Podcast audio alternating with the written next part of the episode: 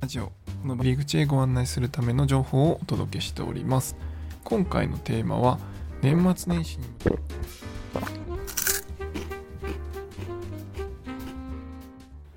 今宵も日本酒で乾杯。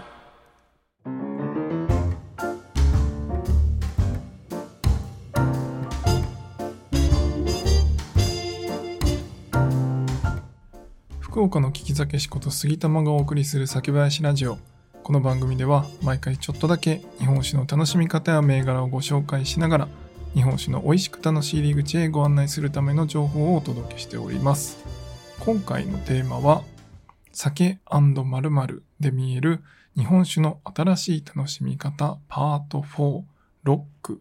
です。はいというわけで皆様いかがお過ごしでしょうか？杉玉です。ちょっとね、最近ライブができてなくて、あの、明日も木曜日なんですけど、ちょっとライブができなさそうで申し訳ないんですが、また皆さんにライブで、えー、お会いできるのを楽しみにしております。あの、週末はですね、最近、まあ、2週間に1回ぐらいかなは、あの、イベントをさせていただいてですね、まあ、あの、リアルであの、一緒にお話ししながら日本酒を楽しんでいただく方も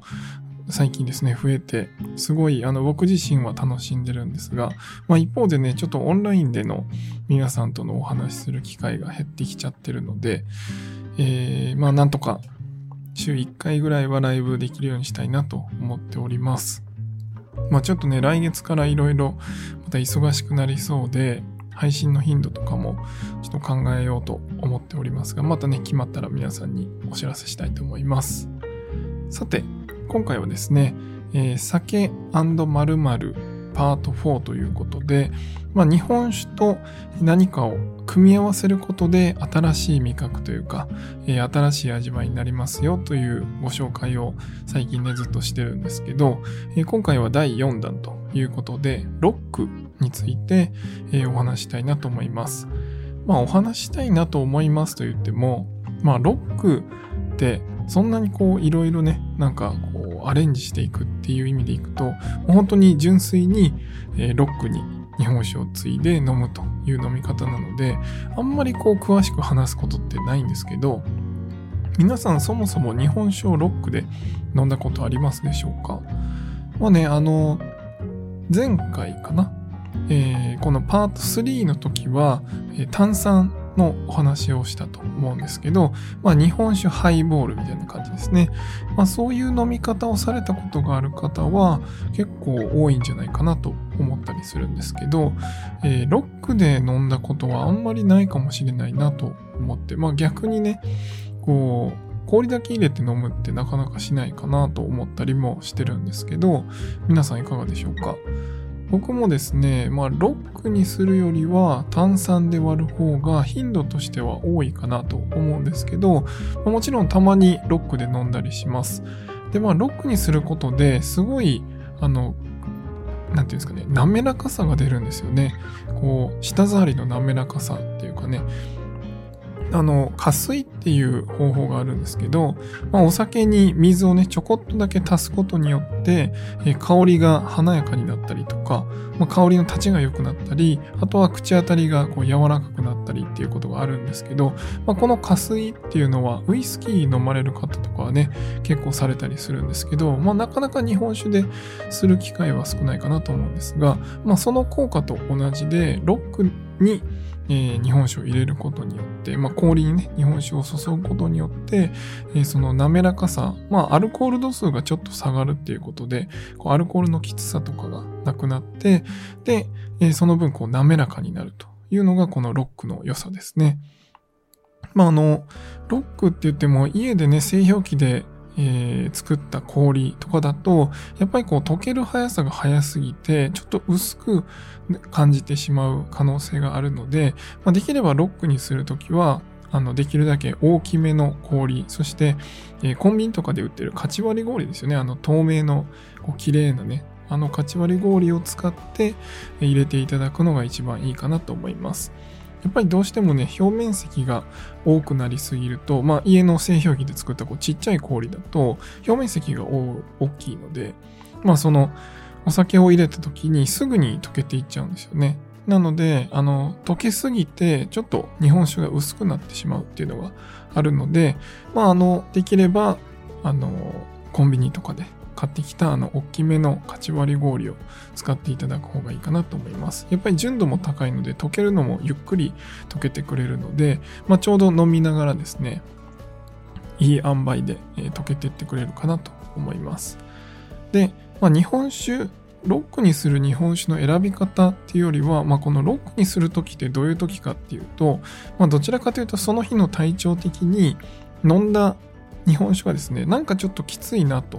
まあ、濃いなって感じるか、もしくはアルコールがきついなとか、こうツーンとした感じが気になるなとか、まあそういった時にこのロックを試していただければいいかなと思います。まあなんか今日はスルスル飲めるなっていう日とか、えー、そういう銘柄、を飲まれてる時は別にわざわざロックにする必要ってないんですけど、まあ、一方でその日によって、やっぱりこのアルコールの感じ方って違うと思うんですよね。僕もね、今日は、えー、さらっと飲みたいなとか、今日はこうどっしりの日本酒飲みたいなとか、まあ日によってやっぱり飲みたいものも違いますし、まあ、昨日飲んだ日本酒に比べて同じものを今日飲んだのになんとなく濃く感じるなとか、そういうこうちょっとしたこの体調の違いとかで、やっぱりその舌の感じ方って変わってきます。で、それをこう、うまいことですね、毎日美味しく、その時に美味しい状態で飲むっていう、まあその工夫の一つとして、このロックっていうのを使っていただければなと思います。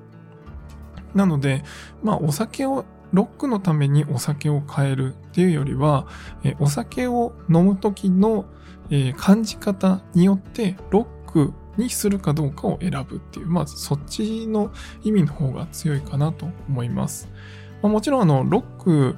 てね、まあ日本酒ってこうそのまま飲むものっていうイメージがあるかなと思うんですけど、あの全然ロックとかね、まあ前回の炭酸とかもそうですけど、あのご自身の一番美味しい状態で飲むのが一番いいと僕は思っているので、まあ、そこはあの気になさらずにですね、えー、ちょっとこれ今日はきついなと思ったら、ロックにして飲んでみるとか、そういうこうアレンジを加えて、その日の自分に合わせて一番美味しい状態で飲んでいただければいいかなと思います。まあ、ロックにした時もですね、ちょっとレモンを絞ってみてこう爽やかにするとか、そういうのでもいいと思いますし、まああの、気上酒とかのこう濃い、濃いもの、甘いものっていうのを、ロックにして飲んでいただく方がいいかなと、飲んでいただいてもいいかなと思います。まあこのロックにするお酒ですね。まああの、大きな分類でいくと、まあいつもモダンとクラシックっていうお話をするんですけど、モダンは洋冷蔵のピチピチフレッシュのタイプの日本酒。クラシックは、火入れをしたに香りも落ち着いていて、えー、すごく、なんていうんですかね、落ち着いた味わいの日本酒ですね、常温保存できるような、そういった日本酒っていうご説明をしてますが、まあ、ロックにするのであれば、どちらかというと、洋冷蔵のタイプの方が、おすすめかなと思います。まあクラシックの方でやってもいいんですけど、まあ例えばクラシックリッチのめちゃくちゃ日本酒感の強いやつとかをロックにすると、まあどっちかというとこうちょっと穀物感の香りだけが出てしまって、こう冷えてる分ね、旨味とか甘みっていうのがちょっと感じにくくなってしまったりするので、どちらかというともともとそういうフレッシュ感のあるものとか、そういったもので試していただくのがいいかなと思います。あとはまあそのクラシックの方でもライトのタイプですね。味わいがこうさっぱりしてるようなタイプ。そういった日本酒のこうちょっとアルコール感を和らげるというのでロックを使っていただければいいかなと思います。